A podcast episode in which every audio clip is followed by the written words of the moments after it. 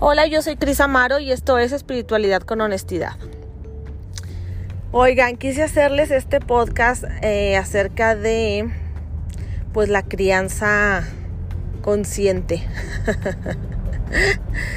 Por este Día de las Madres, eh, eh, a festejar a todas las, las, pues, las mamás, ¿no? Las que somos mamás y que estamos en este camino en este acompañamiento con estos pequeños personajes que llegaron a nuestra vida con un propósito muy especial que es mostrarnos todo aquello que no fuimos capaces de ver en diferentes etapas de nuestra vida, ¿no? Entonces, híjole, dicen que nosotros elegimos pues todas nuestras circunstancias, nuestra historia de vida en cierto punto, eh, a nuestros padres, a nuestros a nuestros hermanos, a nuestras parejas, ¿no? O sea, vamos eligiendo como estos personajes en nuestra vida que nos enseñan, pero los únicos personajitos de nuestra historia que no elegimos, que nos han elegido a nosotros son nuestros hijos.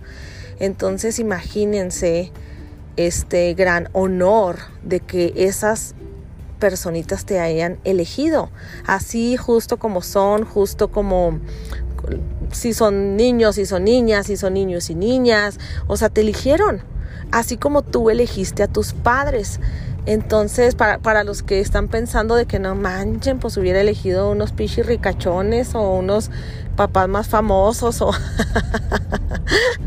no, los elegiste porque eran parte de tu evolución, eran parte de tu camino y estas personas te iban a ayudar somos como ayudantes mutuos, o sea, somos solamente como, como compañeros del viaje en donde juntos vamos a mostrarnos y a evolucionar. O sea, nosotros estamos diseñados como padres para crear eh, ciertas heridas en esos hijos, porque sí o sí las vas a crear, o sea, sí o sí vas a, ya les implantaste ciertas heridas, ciertas creencias, ciertos patrones que ellos van a tener que resolver a lo, a lo largo de su historia, ¿no? O sea, por algo eligieron estar en este clan familiar, en este árbol transgeneracional que eligieron. Entonces, eh, así como ellos nos van a ayudar a mostrarnos todo aquello, pues que hemos sido capaces de ver de nosotros mismos. Imagínense, son unos pequeños espejitos, son unos pequeños tú o incluso a lo mejor muchas veces no van a ser unos pequeños tú, pero van a ser unos pequeños tu mamá, un, un pequeño tu papá, o aquella situación en tu infancia que no fuiste capaz de resolver o de ver. Y es ahorita donde tienes a un niño pequeño, vamos a pensar que de 6 años, de 4 a 6 años, en donde estás lidiando con esta... Mm, eh, con esta hora en la que se va haciendo como esta personalidad definida, en donde mm, ya no son unos toddlers, ya no son unos bebititos, pero todavía tampoco son unos niños tan grandes, entonces necesitan mucho a su mamá, eh, quieren toda la atención, quieren todo el tiempo que estás que estés jugando con ellos o salir a divertirse. Y entonces también llega este momento en el que empiezan a desesperarte bastante porque ya necesitan muchísima atención, eh, ya no puedes dejarlos nada más ahí en el portabebé mientras tú estás haciendo comida o jugando con un juguetito ahí tranquilos. No, o sea, ya es como mamá, veme, o sea, aquí estoy. Entonces es buen momento como para que tú digas, ah, caray, ¿cómo era yo a esa edad? Qué tanto requería como esa atención de mamá y qué tanto me la daban, eh, cómo estaba mi historia de vida en esos momentos, cómo era como este ámbito emocional en mi casa, todo eso, o sea, a lo mejor mamá y papá trabajaban todo el tiempo y yo estaba encargada con la niñera o con la abuela, eh, quién realmente me criaba, o sea, es buen momento de en ese hijo, de que no manches, o sea, yo, yo lo digo y, y la verdad es que ya cuando lo digo, digo, fuck, o sea, me cacho, ¿no? Pero yo hay veces que Mauricio, mi niño de seis años, justo, este, pues híjole, habla y habla y habla y habla y habla y habla, y, o sea, no para, no para de hablar, o sea, y a veces que le digo, ya Mauricio, por favor, o sea, me taladras la cabeza, no me dejas pensar, porque todo el tiempo quiere atención. Entonces yo me pongo como a reflejarme en él y yendo a mi historia de vida, yo digo, wow, o sea, cómo él está exigiéndome esa, esa atención que yo exigía de mis papás, porque nosotros éramos tres, o sea, digo, en episodios pasados ya les he platicado que, era, que soy triata, este, tres al mismo tiempo, era como, eh, o sea, pick me, pick me, pick me, o sea, es como, aquí estoy, aquí estoy, aquí estoy, o sea, y pobres mis papás, o sea, imagínense darle la misma atención a los tres, pues obviamente no, no sucedía. Entonces yo veo ese reflejo en mi hijo de mi niña pidiendo esa atención que no tuvo, que, o que tenía dividida en tres, tal vez no no como la hubiera querido, ¿no? Y entonces ahí es momento de ir a empatizar con mi mamá, o sea, de decir, híjole, pobre mi mamá, o sea, porque si yo le estoy diciendo a Mauricio, Mauricio, taladras mis pensamientos, hazte para allá. Imagínense mi mamá con tres cabrones, o sea, mamá, mamá, mamá, mamá. No, no, no, o sea, entonces es momento como decir, wow, o sea, mi mamá hizo lo mejor que pudo, o sea, pobre. O sea, y no desde, desde la lástima, sino desde la compasión de decir, wow, o sea, estaba cañón, mamá, te entiendo, o sea, ahora te entiendo.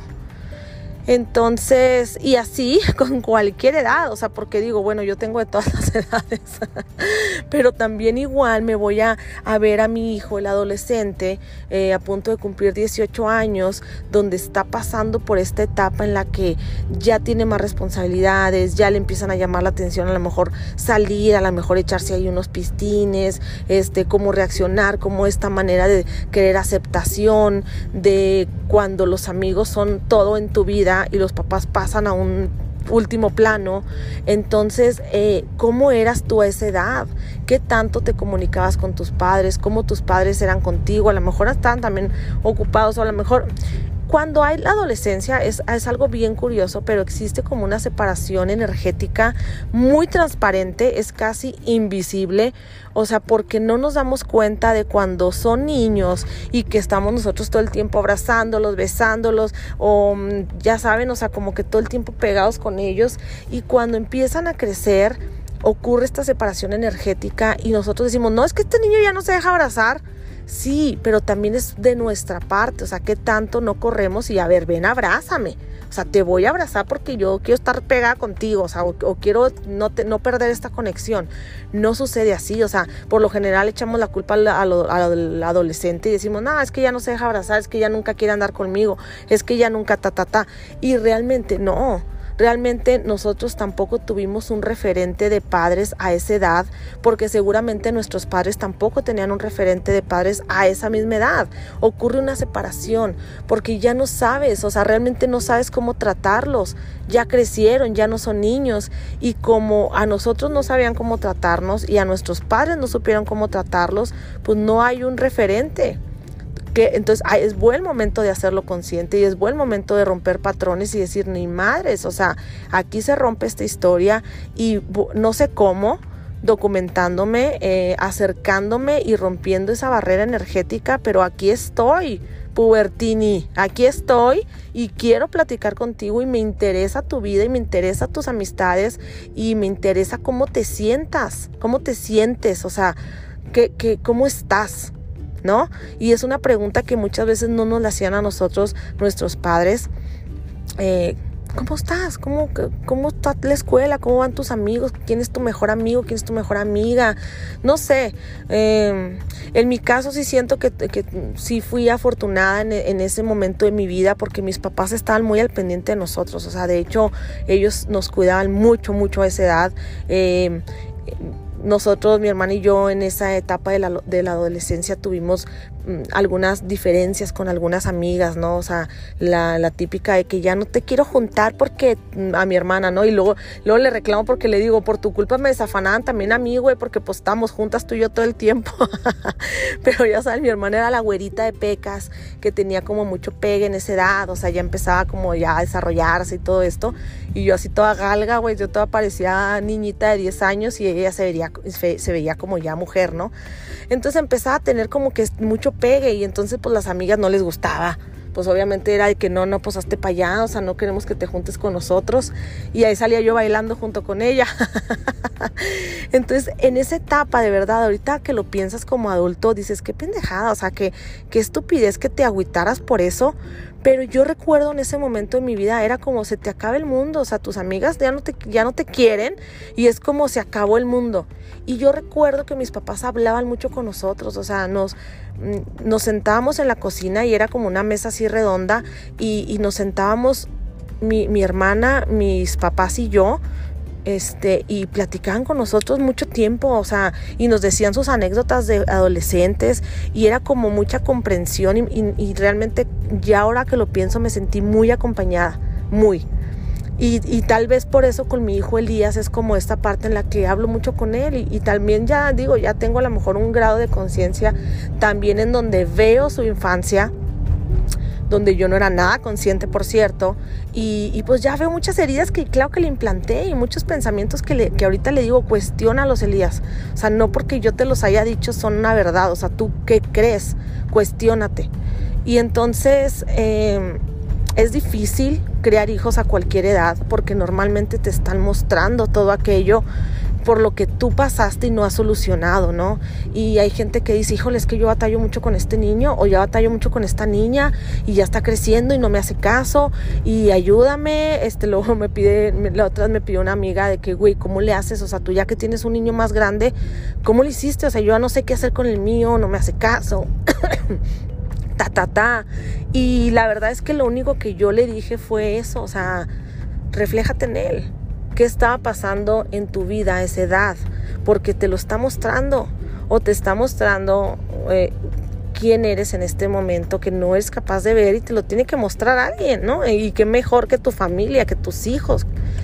Entonces, el otro día, quiero platicarles esto, me, dio mucha risa porque eh, fuimos a la plaza, ¿no? Fuimos al mall y yo andaba atrás de un perfume que mm, como que caí en una obsesión con un perfume que, me gustó mucho su olor, o sea, se me hizo así como que bien diferente, pero está siempre pinches continuado, o sea, siempre está agotado, ¿no? Más bien agotado. Y entonces me dijeron que lo podía encontrar en tal lugar. Entonces fui a ese lugar y pues no, estaba agotado. Entonces saliendo, o sea, fue, fue como, ah, chin, ¿por qué no vine en cuanto me dijeron? O sea, tenían como una semana que sabía que, que, lo habían visto ahí. O sea, una amiga me dijo, oye, ya encontré el perfume que quieres, está en tal lado. Pues no, me tardé una fresca semana. Yo pensaba que me estaba esperando el Pinky perfume y pues no fui. Pero fíjense cómo todo es perfecto, porque cuando yo llego y que me dicen que está agotado, fue como, chin, o sea, ¿por qué no vine antes? No manches. Iba con los niños. Y entonces Mauricio, mamá quiero un juguete, mamá me compras un juguete, mamá puedo comprar un Lego, mamá, ta, ta, ta, ta, ta, ¿no? Hasta que me llame, me, me, colmó y entonces me agacho a su nivel y lo agarro de las manos y le digo, Mauricio, ya, no te voy a comprar un juguete, tus abuelos te acaban de comprar un juguete, tienes miles de juguetes en tu casa, e, este, aprovechalos, o sea, disfruta lo que tienes porque quieres todo el tiempo más. Y ¡pum! Un fregazo en mi cabeza inmediatamente cuando había soltado esas palabras de ¿qué te pasa animal? O sea, vienes a comprar un perfume que ni necesitas porque también tienes en tu casa varios perfumes y mejor acábatelos, mejor aprovecha lo que tienes antes de querer más. O sea, le estaba diciendo a mi hijo justo las palabras que eran para mí misma. Y yo dije, no manches, o sea, wow, para eso están mis hijos, para enseñarme todo lo que yo no soy capaz de ver, todo lo que mi ego no me, no me permite ver. Entonces, bienvenidas a la maternidad y también a la paternidad, o sea, porque no significa que esto nomás sea bronca a la mamá, ¿no? O sea, también a ti papá te están espejeando muchísimo y es momento de ver por qué no estás cerca de tu hijo, por qué te la pasas trabajando porque tienes que proveer a tu familia y es tu rol y te alejas de tus hijos y cómo era papá y qué onda con la familia. a lo mejor es momento de romper patrones. A lo mejor es momento de decir, fuck it, güey. O sea, si algo nos enseñó esta pandemia es que fuck it, lo que tengas, no importa, todo se va en un segundo. ¿Qué onda con tu familia? ¿Qué onda con, con, con eso con ese, con ese rol muy importante que podemos aprovechar como mayor evolución. O sea, yo de verdad pienso, híjole, la familia es la que más te enseña y son de los que primero queremos salir corriendo, porque no me van a dejar mentir que hay veces que las mujeres, las mamás que trabajamos y los papás que trabajan, la mayoría de las veces dicen, no, no, no, ya me voy a trabajar, no, no tengo que trabajar. Sí, güey, pero, o sea, claro, hay una justificación muy grande, pues claro, necesitamos dinero para vivir, ¿verdad? Para pagar las cuentas. No se pagan de amor, pero realmente ponte a cuestionarte y realmente a veces quieres salir corriendo de tu casa porque pues ya te tienen hasta la madre tus hijos, o ya te tiene hasta la madre lo que tienes que hacer en tu casa, el tiradero, tatá, o ya te tiene hasta la madre tu mujer o tu esposo, o sea, pero realmente ahí está el aprendizaje. Es por eso que dicen que no hay nada más espiritual que vivir lo que te tocó, lo que elegiste vivir, ¿no? Entonces, sí quería yo hacerles este episodio para mm, hacer consciente que los hijos no vienen aquí nomás así de como de casualidad, o sea, no vienen nada más así como, ay, ya llegué, ay, qué bendición los hijos, no, o sea, su mayor como propósito en tu vida es de acompañarse para aprender juntos. Entonces, cualquier situación que estés pasando con tu hijo, a la edad que sea, cuestiónate. Porque muchas veces nos excusamos y decimos, ay, no, no, no, para nada, yo no era así, yo ni de chiste era así. Mm, a lo mejor ellos están siendo lo que tú no te atreviste a hacer y por eso te choca. No es tan obvio, el espejo nunca es tan obvio.